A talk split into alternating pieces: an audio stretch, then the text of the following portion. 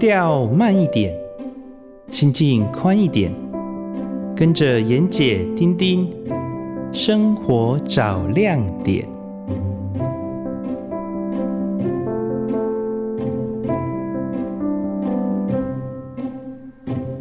哎，各位听众朋友，大家早安！早安！您现在所收听的是 FM 九九点五云端新广播电台最自由的声音。啊，我们现在所播出的节目是《生活找亮点》，我是主持人丁丁，我是妍姐。呃，妍姐早安，早安。啊，那妍姐，我们今天要喝一些什么茶？嘿嘿，看我在准备了哈。今天我们喝一个离你很近很近的茶。哦，我们之前是讲到有屏东的茶，对不对？哎，对。但是地理位置呢，我可能要麻烦你。就在地人的角色解释一下，我会更清楚一点。因为这个缘由是我朋友去了六龟、美浓、宝来这三个地区，然后好像更往进去，听说是藤枝，这里有台湾最大的野生茶集散地。呃、那这个地理位置是怎么样的嘞？哦、呃，好，就是其实我们高雄原本的高雄县，现在县是合并了嘛。那这个原本的高雄县的最东边，其实都是山区，就是中央山脉的尾巴嘛。嗯哼。好，那我们一般来讲，呃，过去是省道，好，我们用省道来分哈，就是台二十九线呢，这条线就是会从旗山，好，然后就一路到山林，然后到呃我们很熟悉的这个偶尔的盛产地甲仙嘛，哈。嗯，然后甲仙再上去就是纳玛夏，这条线是沿着台二十九，那台二十九基本上它是沿着南子仙溪的这个南子仙溪，对它的河、嗯、河床跟河谷沿路建上去。嗯、那这个台台二十九线再过去呢，会到哪里？会到嘉义的阿里山。嗯哼，好，所以所以在呃那玛夏这边也有很多种茶的，就是跟阿里山那边是相承一脉的哈。那另那另外一条呢，就是台二十七线哈，台台二十七线，它一直走就会进到这个六龟里面去。那六龟再往上去，台二十七线跟台二十线会合并。好，那台二十七线跟台二十线就是沿着这个呃泛舟很有名的老农溪，嗯哼，这样子一路上去，所以呃这一条线呢就会从一样哈会。我们如果从高雄市区去的话，就是从旗山，然后进美浓，或者是你要从、嗯、呃山里那边也可以，然后就会接到六龟，六龟再上去就是山区了，嗯、那就会有你刚刚讲到的藤枝啊、宝来啊这些地方，那这个嗯、这个过去都是很有名的风景区，但是在八八之后，呃，因为道路啊，还有因为呃这个地形。受损的关系也关了很长一段时间，所以呃最近慢慢的重新开放。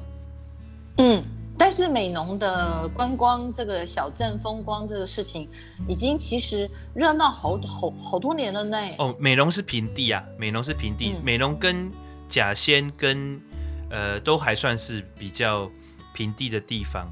好，那、嗯、所以这几个地方的观光其实是没有受到太多的损害的。可是进入到了桃园或者是那玛夏，那个就是比较山区的。那呃，桃园这条路呢，就是一直走一直走，就会变成南横公路。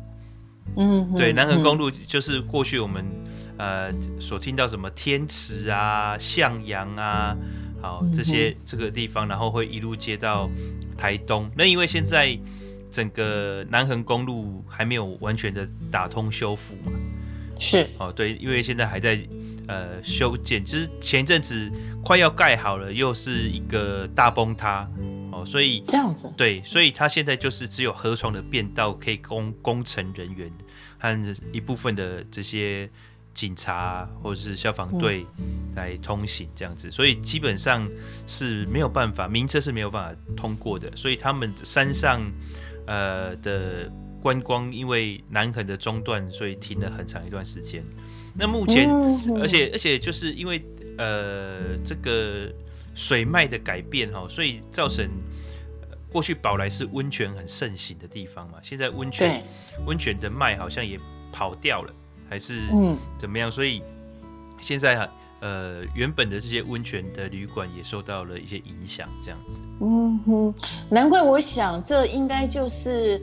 我想六龟，第一个六龟茶当然不是指地理上只有六龟了哈。您刚刚讲的整个延老农溪进去，一直到后来的藤枝啊，或者是甚至接南横这些整个条线，我想都有野生茶或野生茶、台湾山茶的。我跟你讲，台湾山茶的分布。这次我朋友去呢，把这几个山头也都走过了，然后。把茶带回来，我们就分享啊、讨论啊，这样。所以今天你现在喝的就是呃，我们叫六龟山茶，那也放也放茶，它是做的很绿很绿。所以当我第一口喝到的时候，我有一点吓一跳，我想，嗯，这个茶可以卖给日本人？嗯、你喝起来哈，抹茶的感觉，对，很绿很清，然后有浓厚的豆香味，其实就是就是日本人习惯喝的绿茶的的。口感跟风味，但是很干净，因为日本人是非常非常精心栽培他们的绿茶，像玉露啊什么，他们在采摘前都还要放细网啊，然后什么。那我很讶异说，在呃台湾的六龟往后的那几个几个小小的，我们讲的那几个地方，都有所谓的野生的山茶。那我想这个就是为什么我听闻六龟这边的人士。一直想要把山茶富裕成所谓像鱼池这样的一个红茶的产业，而能够行销台湾、行销华人界，甚至行销全世界。所以其实这三四年六龟的野呃生茶，呃不是野生茶，我们要讲山茶，我把它统一好了。六龟的山茶就很受大家瞩目。呃，我我骑脚踏车从六龟上去台二十线的时候，其实沿路上是真的很多老的茶厂。那这，这样啊？对，这这老茶厂看起来都已经没有营运很长一段时间了，所以其实我都已经不太知道说六龟的茶到底是呃有名的是哪一种茶，或者是呃它它的行销的状况，基本上我一直以为就已经是这个没落了啊。嗯，那你可要好好今天尝一尝它。呃，虽然有加上做茶的工艺，但是基本上它这个天然物质非常的丰富的六龟山茶的野放茶。呃，其实我的朋友说，一直开一直开，开车是开到最后开了美仑山，你知道吗？啊，我知道美仑山。对，那六龟给人家最早期就是工艺比较粗犷，所以做的都是红茶。那今天我们喝的这个绿茶呢，为什么会有日本的风味？我认为第一个是大家观念改变了，茶朝向比较高价位的茶，然后比较轻发酵的一个绿茶风味在走。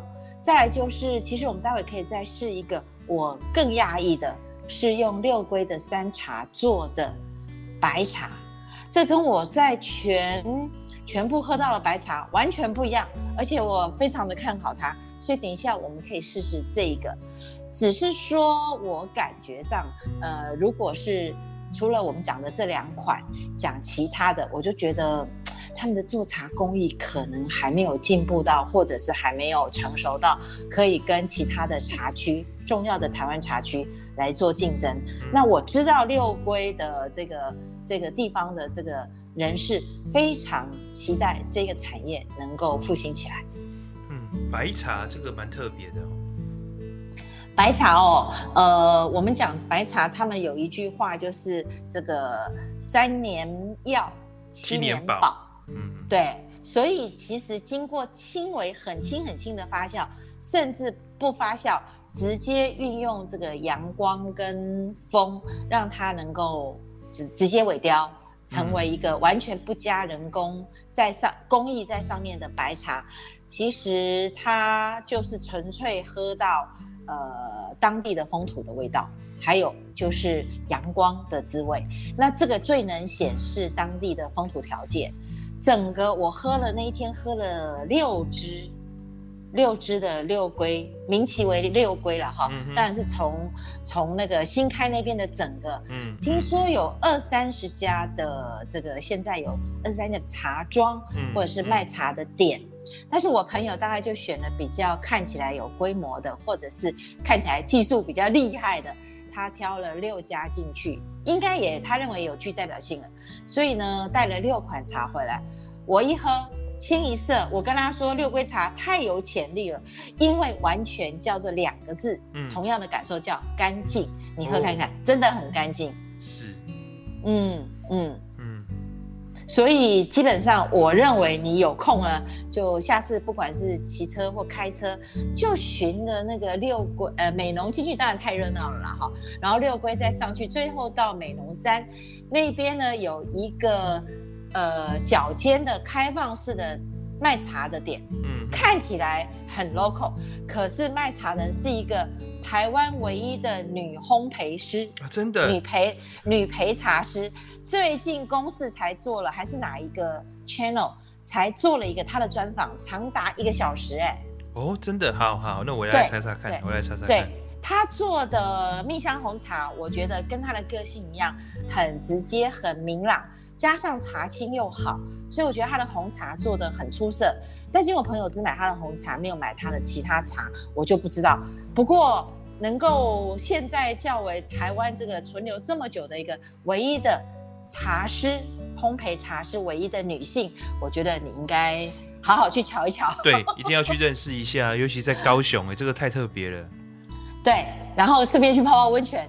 甚至都没温泉了吗？我很难相信所谓的水温泉水脉的移动，这怎么回事？你要不要聊一聊嘞？哎、这个我也是听当地人讲的，就是他们这个原本在宝来这边的温泉的山庄下面，他们是因为用呃打地井的方式，从呃这个河溪床旁边，或者是从这个泉。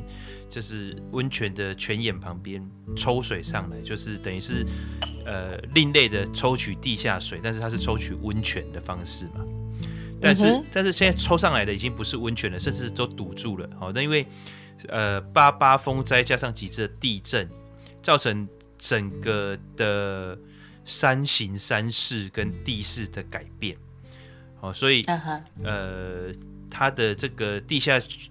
泉水的这个水脉都有的被封住，不知道跑到哪里去了嘛，所以另外要找。嗯，对。那他们像以前他们去呃泡野溪的话，哈，他们泡野溪的话都会往再往宝来更上面去找。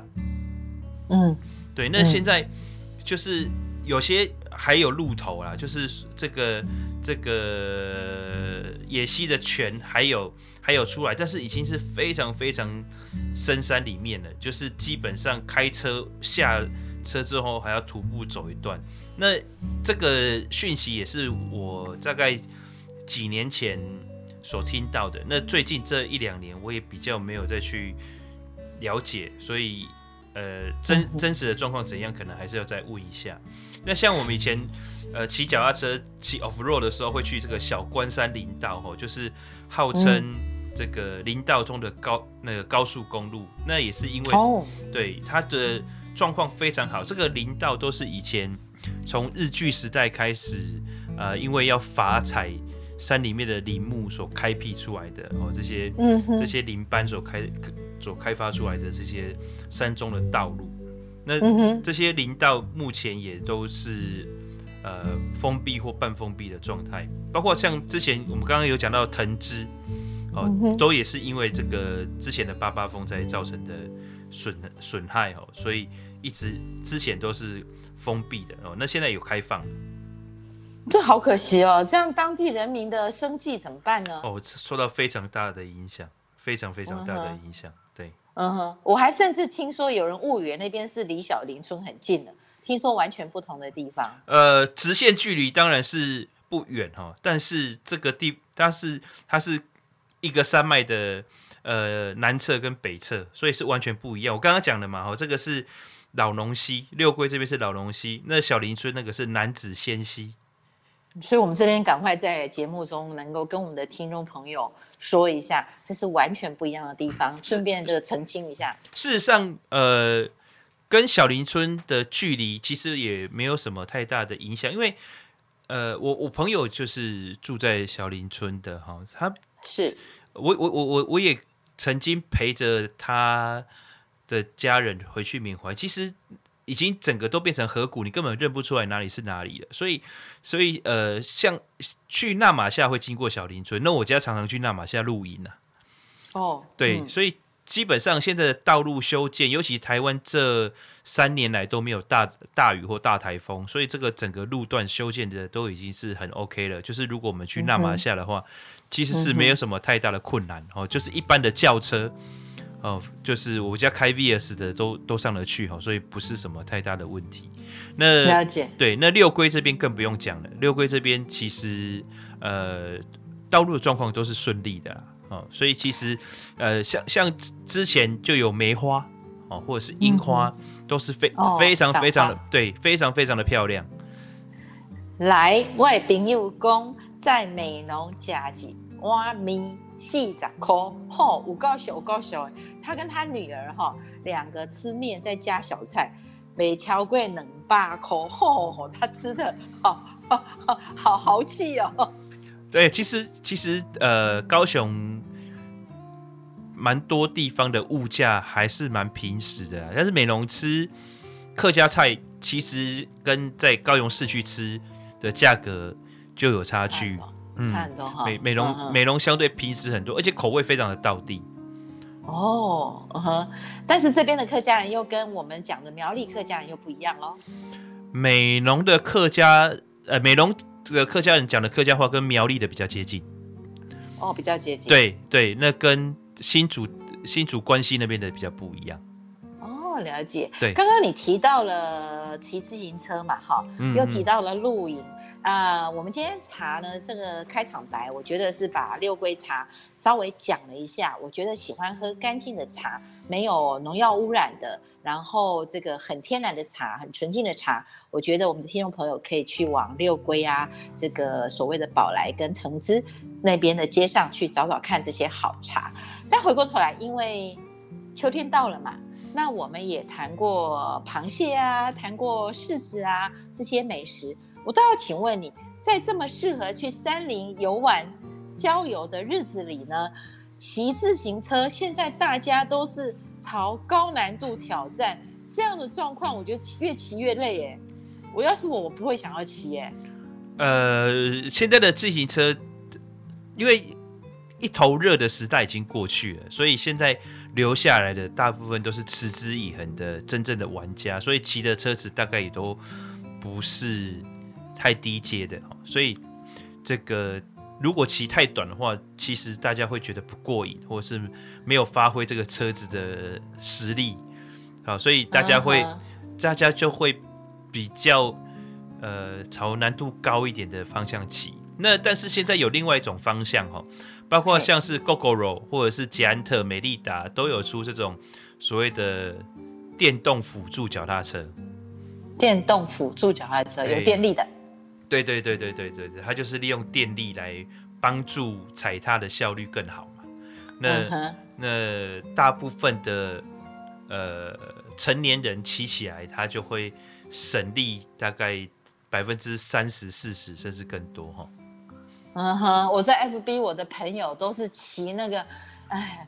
北高不至于啦哈，但是起码这个中高或者是北中这样，我想说一次就要骑个一百多公里，我我怎么跟这些人骑啊？没办法，没办法，这已经变这种真正的已经趋近于是激烈运动。呃，一百多公里其实还好哎，其实真的还好，的一般一百多公里。几个小时？我们上次有讲过嘛，你如果以我们一般骑平路加上丘陵，或再加上一点山坡的话。均速大概会是在落在二十五到三十左右。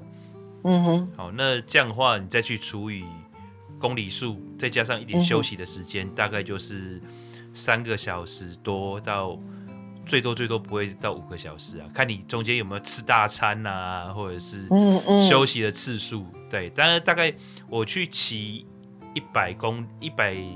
一百二、一百三十公里，大概都是三个多小时回来。就是我们会在中间设一个设、嗯、一个休息点，哦，可能是 Seven Eleven 或者是呃全家来补充一下，那再回程这样子。这样会大汗淋漓吗？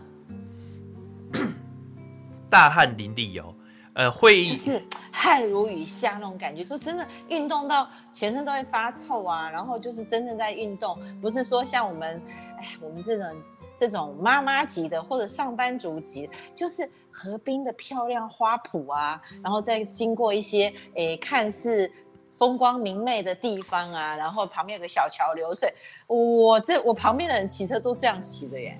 那这个也是一个很好的方式啊，就是、嗯、呃家庭式的嘛，或或者是说、嗯、呃纯休闲式的，那这个你就不用太去讲究车子的的等级了，就是甚至你 U bike 就可以胜任了嘛，嗯嗯，好、嗯，或者是、嗯、呃去当地的，我知道捷安特有这样子的一个服务，短期、嗯、短期租赁的服务，可以去跟他租一些呃比较好骑。等次比较高的脚踏车做当天的短租，那有一些更讲究的哈，捷安特现在是有开旅行社，你知道吗？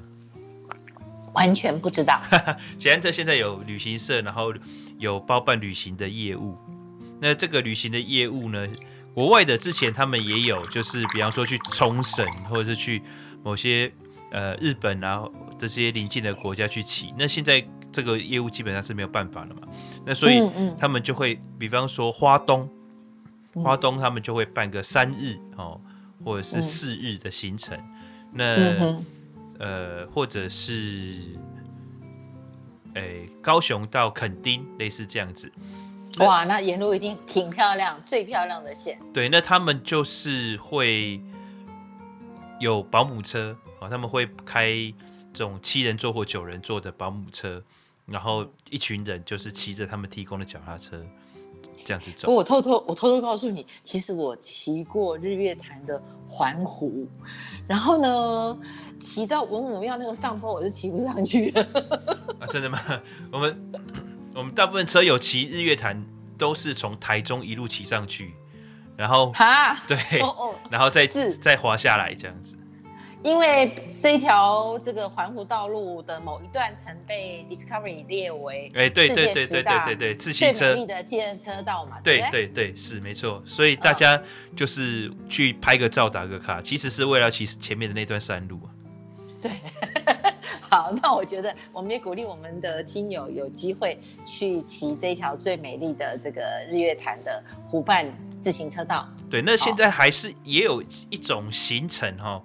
就是四加二的行程，就是我们可以租这种多元计程车。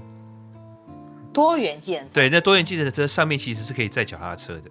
啊，就是后面挂着或者上面载的。对对对，那你就可以把你的脚踏车载到任何一个你想去骑的地点。啊哈。那就去这个地方好好的骑脚踏车休闲，骑个感觉啦，不要骑运动哦，骑个感觉。但是流点汗，我觉得是不错。呃，流汗这个事情是这样，我们之前有讲过，这个每个人的心肺能力不一样嘛。对对，所以呃，其实有时候天气太热，你光站着就流汗了，你不用骑脚踏车也会流汗。重点重点这个运动还是在你的心跳跟你的肌肉的运动了哈。嗯，对，核心肌群哎最重要。对对，以我们现在年纪，大概银发族的核心肌群，我们要不要解释一下？你这你你要你要不要解释一下什么叫核心肌群？呃，这个核心肌群呢，就是我们身体当中主要维持运动的这些肌群哈。那呃，因为我们身体上面有很有很多的呃肌肉的组成嘛，好像我们的呃手脚就就有肌肉对吧？那没错啊。对，那我们的内那个身体的各个部分都有肌肉嘛，所以这个肌肉在组成的这些地方，不无论深浅哈，这些保护着我们躯干、脊椎的这个肌群就叫做核心肌群哦。那它就是在我们的腰啊、腹啊，还有呃骨盆啊、脊椎啊这些这些地方。嗯，他们很起了很重要的保护作用。你刚刚讲到重点了，就是为什么呃中老年人核心肌群需要稍微锻炼一下，这个很重要。哎，对，但是我我要讲哦，除了核心肌之肌群之外哈，其实协调性也是很重要。然后再来就是，呃，腿部的肌肉也非常的重要。腿部肌肉虽然它不是在核心肌群，我们刚刚讲到的都是躯干的这个部分是核心肌群，嗯、四肢就不是嘛，对不对？对，四肢四肢不是，可是腿部，尤其是小腿前侧哈，就我们讲说胫骨前侧的这个这个肌肉非常非常的重要。嗯、对老年人而言，因为通常老年人的摔跤都是因为这个小腿前面的这个肌肉。前面小腿前面不是一根胫骨吗？胫骨旁边你摸摸看，其实是有肌肉的。哦，感觉好像都是骨膜。哎，对，对你你比比方说。对你的脚，嗯、你的脚哈，你弯曲，是弯曲之后，你你摸摸看，其实你的胫骨旁边是有一个肌肉群的。哦，这很重要噻。对，这个很重要，因为这个会保持你身体平站立的或行走的时候平衡，很多的时候是靠这块肌肉。哦，反而不是脚踝或大腿的肌肉。哎，对，这个那个那个是会让你的行动更便利，但是呃，很多人摔跤就是因为小腿这个肌肉过度的退化。了解，怎么练呢？我要不要解稍微跟我们解释一下？尤其是我。哎，这一块要怎么练哦？这一块可能我要 查一下。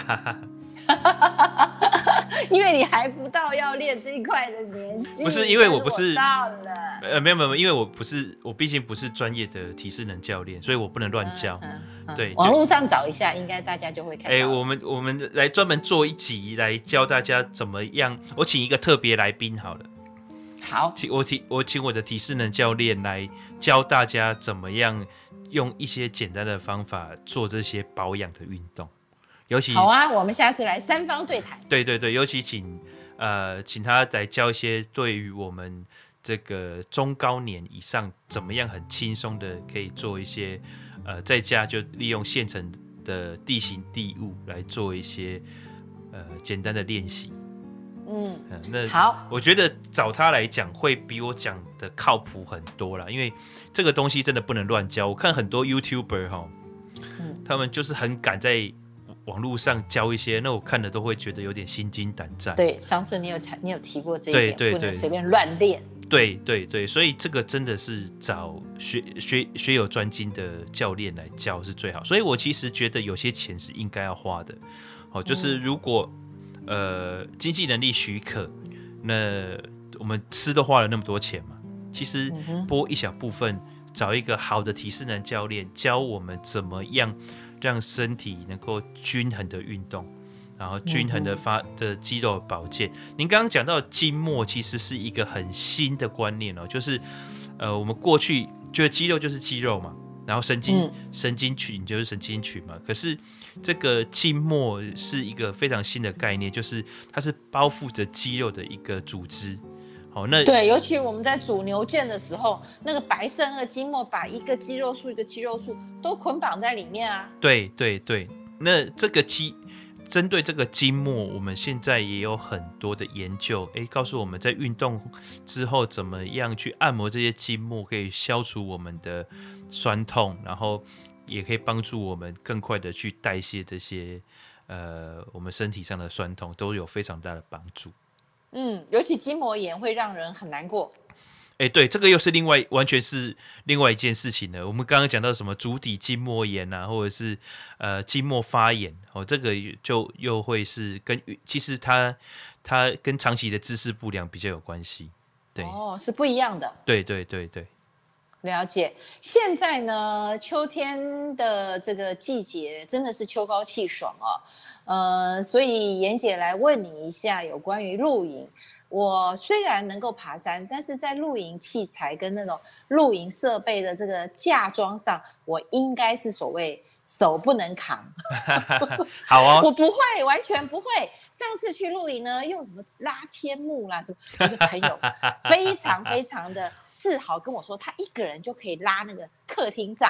嗯，哇，练过的，客厅帐下那个桌子很大哎，练过的，我十几个人围成一桌，这是练过的噻。对，好，那我们听首歌，等一下回来我们来聊一聊露营这件事情，好不好？好，好，好，太迫不及待了。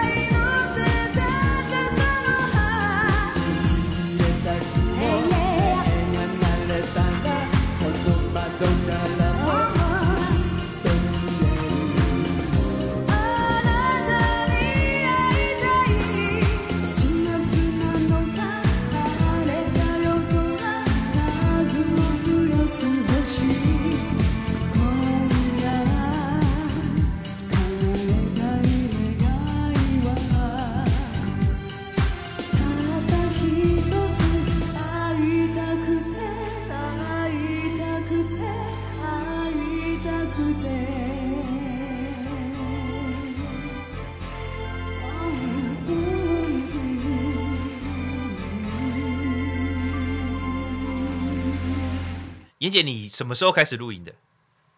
我根本就是客卿啊，说人家全部帮我准备好，我只要去，我连什么东西都不用带。那他们是让我有一个很好的露营体验，所以吃的也很好，住的也不错，这样我完全不用动手。哇，太让人羡慕了。你呢？你怎么露营法呢？哦，我们我经历过好几个阶段。是，请说。对我们，让我们简单能够体味，好，我的体会一下。我的露营体验跟绝大部分的听众朋友有在露营的，应该都是很类似哈。嗯，呃，就是我们一开始露营的时候，呃，我第一次露营的装备是租的。啊，很好啊。对，我也鼓励大家这个、嗯、这这样的做法，就是因为还不知道自己的需求嘛。对对，所以一开始的装备用租的是最安全的。好，那安安全的方式呃有两个方向哦，一个是你不知道你喜不喜欢露营哦，嗯、所以你可以去尝试看看这个感觉嘛哈。嗯哼，是对。再者就是你喜欢露营，可是你不确定你喜欢什么样的装备。哦，露营有有很多种，有些人喜欢轻装简从，有些人喜欢豪华丰富。哦，哦，原来是这样。对，这个是丰俭由人啊。嗯，对。那你在这个尝试的过程当中，你多去露几次，看到旁边的路友的状况，你看到什么样的状况，你就会比较知道嘛。嗯哼。对，但是、嗯、但是话又说回来。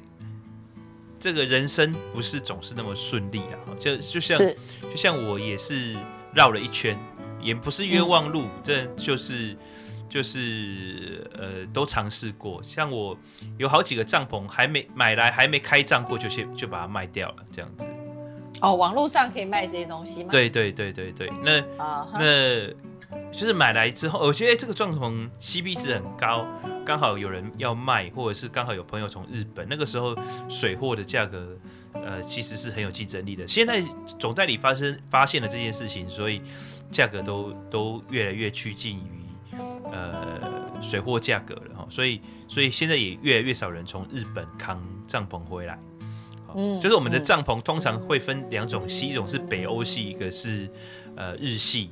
美系的美系的也有，但很少数。非常少数，好、大、哦、大概就是欧系的跟跟日系的，那尤其是以日系的居多。那这差别在哪里呢？呃，材质，还有设计的理念，嗯、还有这个很多呃表现的方式，比方说日系的，它就有很多种系列，哦，然后它就很多小地方设计的很精致。嗯，那欧系的它就是很很简单，然后、嗯、呃材质呢就会比较更天然一点，比方说它就会用很多棉棉布、嗯、棉布的那个棉棉质的东西，嗯、叫科技棉的东西。嗯，对，嗯哼对。那还有、嗯、还有一个一个领域是台制的。嗯，对，那台制的好处就是。呃，修理维修方便，然后还有一个就是台湾的材质，因为比较不讲不那么讲究环保，嗯哼，所以有些东西是修个短哦。了解。那请问我去露营是为了要省旅馆费吗？是这个概念吗？那千万不要这么想哈，哦、因为你平平均下来住的费用不会低于旅馆的费用。你说加设备啊，加营地的费用，加要带的东西，这样对，而且会麻烦很多。你会如果只是为了要省钱，千万不要去省那个钱。哦，我以为露营可以省下住宿饭店的费用。No no no no no no no，这个这个。假设是错误的哦，不要有这个假设。然后第二个是我以为露营是很刻苦耐劳的，但是我去到我朋友的那个露营区，我才发觉几乎每一顶帐那边全部都是豪华澎湃型的。对，还可以带电影院去看。啊，这个我倒没遇到过。呃，有有，还有人带卡拉 OK，那真是灾难啊！Uh huh, 对，旁边是灾难。Uh huh, 但是这里我也听说，其实台湾的合法的露营区以前并不多。现在也并不多。哦，那你们怎么寻找露营区呢？要有山有水，风光明媚。主要是看口碑。哦，看口碑。对，我们先讲回器材的这个帐篷好了。好，请说。呃，我我一开始是租的，后来买。嗯、那买的过程当中，我就是会先选择适合我家庭大小的，这个就尝试了一段时间啊、嗯呃，所以我这个日本的 S 牌、C 牌我都尝试过，好、呃，然后大的、小的，嗯嗯、最后呃大小找到差不多合适的哦，那我就开始讲究外形哦、呃，所以就找了一个外形很绚丽、很漂亮的的帐篷。然后走过去的人都会驻足看两眼的这种啊，满足满足我们想要不一样的感觉。这个也是我，因为那是你那里的家，对不对？你要让家里看起来非常与众不同。对，这个也是我当年特地从日本扛回来的一个帐篷。那时候台湾这个系列还没有，我一个西牌就是以牛仔布的风格去印的一个帐篷，这样子哦。对，那后来台湾有进了，好，那但是已经很后来，然后他台湾进的时候，我已经把它卖掉了，这样。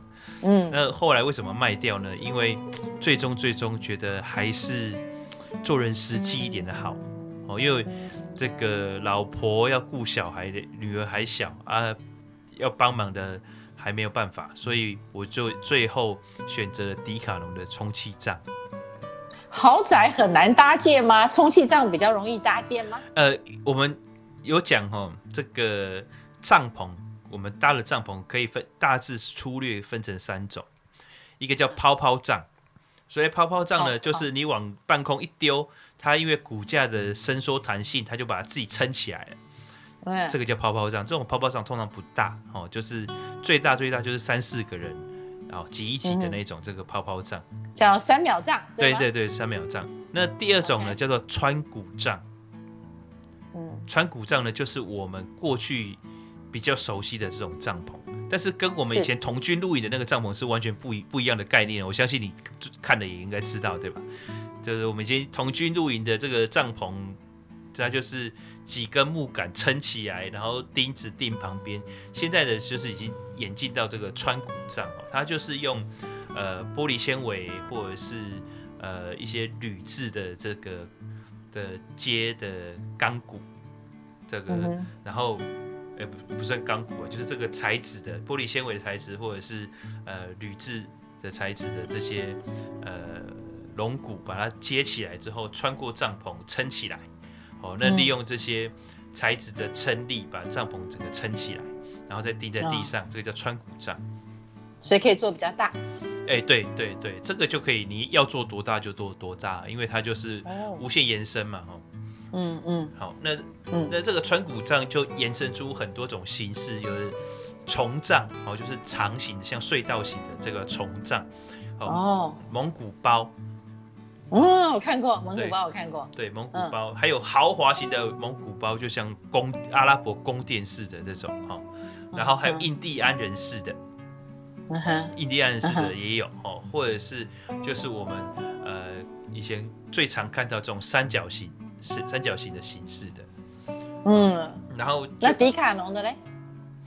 不好意思，你还没讲完吧？对对对对，迪卡侬的也有穿古杖，迪卡侬也有穿骨帐，然后嗯，然后。后来就是越演越烈，变成有两房两厅的啊，三房两厅的啊，然后我的天呐，对，那最后就衍生出来，哎，有客厅帐、炊事帐，哦，这个客厅帐、炊事帐也是，就是把它搭起来，专门做客厅用的，然后做专门做厨房用的。那还有在这个外面呢，再搭上一层的天幕。哦，那个这个贴幕的用途是做什么呢？就是怕如果下雨的时候呢，我们可以把天幕搭起来，哦，或是大太阳的时候天幕搭起来，就是既隔热又防雨，大家又可以活动。所以天幕通通常都会做比较大一点的，比方说五乘六、六乘六、六乘七这样大小的哈。那那再再来呢，就是后来又更演进的到了充气帐。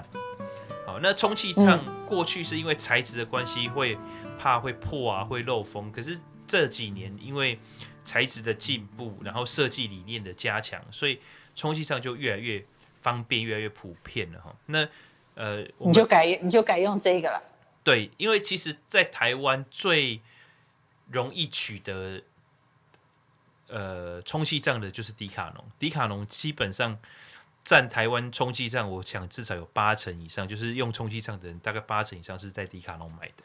那这个充气站其实就是真的非常非常的简便哈，因为它不用穿骨，所以它呃在搭的时候，你只要用打气筒把它打好，甚至有人用自动的充气机，嗯哼，那个可以设定磅数的，所以嗯哼，你基本上不花什么力气，不需要两两互助，什么都不用，你就是就可以把它搞定，把它完全呃把它把它搭起来了。应该说、嗯，你一个人就能完成了。对，应该说把它充起来哈。那、uh, 那如果要收的时候呢，更简单，你只要在它的气柱把旋钮旋开，放完气之后压平，卷一卷，塞进去，哎，就结束了。嗯哼，嗯哼。那那听起来很美好，对不对？但是充气杖有一个很大的就打气进去就好了。对，但是有一个很大的缺点。呃，这个缺点呢，就是。它很重，哦它大概是穿骨杖的两到三倍重，嗯哼，哦，然后所以折起来体积也很大，在家里占空间。呃，其实，在家里占空间，我是个人是觉得还好，嗯，但是在车子里占空间就很很致命了。啊，对，因为你要把它从家里搬到露营的地方，必须要上车嘛。嗯，对，那你的车子如果不是那么的大的话。你就要舍弃一些其他的装备，好，或者是在车顶再加装我们讲的汉堡、车顶架这类的东西。嗯、对，什么都可以减，美食绝对不能减。呃，是的，所以其实我们带很多炊具到到郊外去啊。哎，如果你有机会看我脸书，看我们在露营的时候吃的那些东西，大概不会觉得我们是在呃刻苦耐劳。对。尤其我们露营，绝大部分都会带一个蓝带煮出去，所以基本上都吃的比家里家里好。你是说你的朋友伙伴里面有一个人厨艺很了得，你们叫他蓝带厨艺吗？啊，不是，是他真的在国外拿了两个蓝带的主厨的证照回台湾。哇，那下次你露营我要跟了。原来我们在荒郊野外还可以吃到蓝带厨艺啊！我跟你讲，一样都是我苏菲的牛排，他切起来跟我切起来就是完全不一样的两个世界。哦，只差上面有没有摆菜牌而已。今天的菜是哪几道这样？对，光是刀工出来的那个口感就不一样。可是露营的餐具都很两光哎，也有很厉害的吗？呃，可以带很厉害的啊，当然也有很厉害的啊。那个露营的餐具贵的哦，很吓人的，不会输这个什么麦森啊，或者是皇家哥本哈根。哇，现在露营这么发达，尤其现在是疫情期间，是不是露营更夯了？呃，前一阵子，现在可能又又好一点，因为现在旅馆又重开了嘛。对，嗯，但是前一阵子真的是露营非常非常的夯，几乎哈，我有一次真的很夸张，我在。呃，三地门附近一个露营区啊，我就是发誓再也不要去那个地方，太可怕了。那个基本上就是已经快要没有站的地方了，全部都是塞满满的，好可怕，好可怕。你们去不是要先 booking，就是要先去？啊，他超收啊，要超收啊，营主超收啊。所以你刚这个就讲到说，你刚刚讲到的，你怎么选露营区，其实是口碑很重要。口碑，口碑非常的重要，uh -huh. 所以通常我们都是大家介绍，然后、uh -huh. 呃口耳相传，再去订这样子。Uh -huh. 那今在今天节目之前，我给你一个小题目，来跟我们大家讲讲，你在露营里面，你们的蓝带主厨还是你的朋友，你吃过最豪华、最棒、最让你喜欢的餐是什么？来，让我们流流口水吧，我好难想象哦。哦，他。基本上每次都很厉害，我讲几个我们我们做过的了哈。好，请说。那我会把苏肥鸡啊、喷枪啊这些带去。你如果有空看看我的脸书，就会知道我、嗯、我讲这些东西哈。那我们通常、嗯、然后也会带这种快速炉跟瓦斯炉去。嗯嗯。那呃，所以基本上你想得到的菜，它都做得出来了哈。那呃，我们有直接用大火。快煎这个牛肋排，好，然后嗯嗯，呃，我有做过啊煎烤的鸭胸，然后就是先酥肥，然后再烤的鸭胸，嗯，呃，焗烤的蔬菜呃，嗯，还有呢，这个。反正就餐厅菜就对，我们正式在餐厅吃到的菜，在露营那种地方，你还你的朋友还是可以做出来西。西餐厅的菜，对。那还有，呃，我们固定都会要求他哈，呃，一定要带他自制的鹅肝酱去。然后 晚上我们一边喝白酒或者红喝红酒或喝啤酒，然后吃鹅肝酱。那鹅肝酱我们都是放在法国面包上面嘛，对吧？嗯。那我们通常都是。那个法国面包大概就是呃半块或是一块凤梨酥这么个大小，哎、欸，对，但是那个鹅肝酱，鹅肝也切的很大，鹅肝大概就是半个手掌这么大，所以人家是吃法国面包配鹅肝酱，我们是吃鹅肝酱，吃鹅肝配法国面包，哦，可以想象，就像那个尼基里握寿司上面看不到米。一大块一大块，哎，对对对对对对对对，哇塞，好精彩，好精彩哦！那这个下次我们有机会，除了请你的体适能教练，我们也可以请蓝带主厨来教我们一下，在露营区怎么吃的跟餐厅一样。哦，好啊，没问题啊，没问题啊，这都是我非常好的朋友，对。哦，太好了，我可以顺便认识，我也要去一次这样。对，那我刚刚突然想到，我之前录影。我一个朋友，他有讲到，就是说，他就去藤枝的山上，就是一个茶厂。嗯，对，嗯、那他那个茶厂是他朋友的茶厂，所以，嗯哼，呃，有采茶工人的工寮，所以有这个洗漱的地方。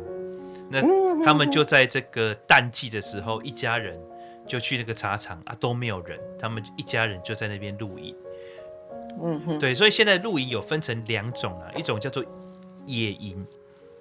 好，就是完全 unplug，嗯哼，好，完全 unplug，就是我开车到一个地方完全不用电的，哦，就是嗯全部都是、嗯、呃过不插电，对，像是我们过去想象中的那个露营的方法，灯就用煤油灯或是开用用引火，好，嗯，这样子的一个方式。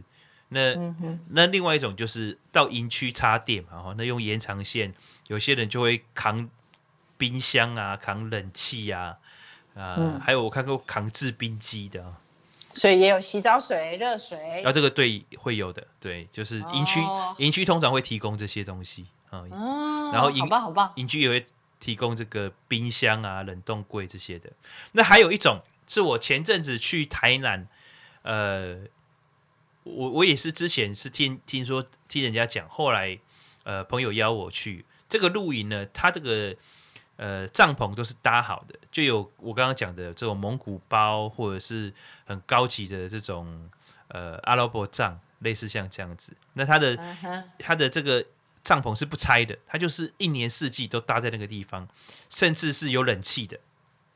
啊，所以就是饭店的那个建筑物改成帐篷就对。对对对对对，就是拎包入住的概念了哈。那哦，了解。可是你可以在它的营区很大嘛哈，因为它毕竟还是在一个很乡下的地方，所以它就是让你可以烤肉，然后在营区里面就有呃很大的水池，让小朋友可以戏水，好有沙坑，嗯嗯、然后有草地奔跑，所以基本上就是你希望小孩子有地方可以放电，他有地方可以放电。那你希望有野、嗯，就是在野外哦，看星星，然后看月亮，然后被虫咬的这种乐趣，它也有。哦，那你要维持很好的睡眠品质，它里面是弹簧床，有冷气，有冷气。对，嗯，所以最大的不同就是露营是跟大自然在一起的。哎、欸，其实我觉得我小时候去住我外婆家乡下，那个还比现在的露营大自然呢、啊。老实讲。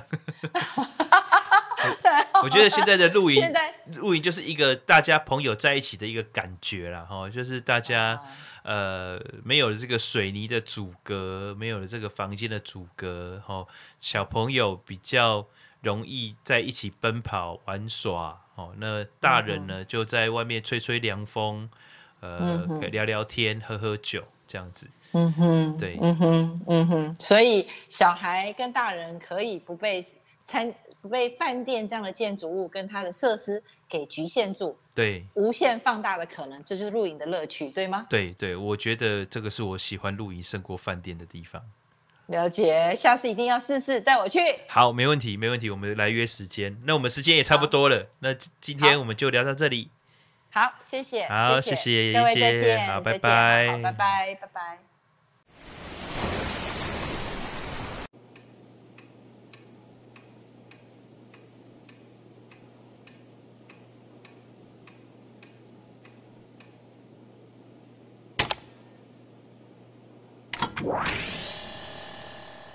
君のため選んだ幸せのレシピを始めよう今夜もキャンドルを灯して安らぎのスープに今日の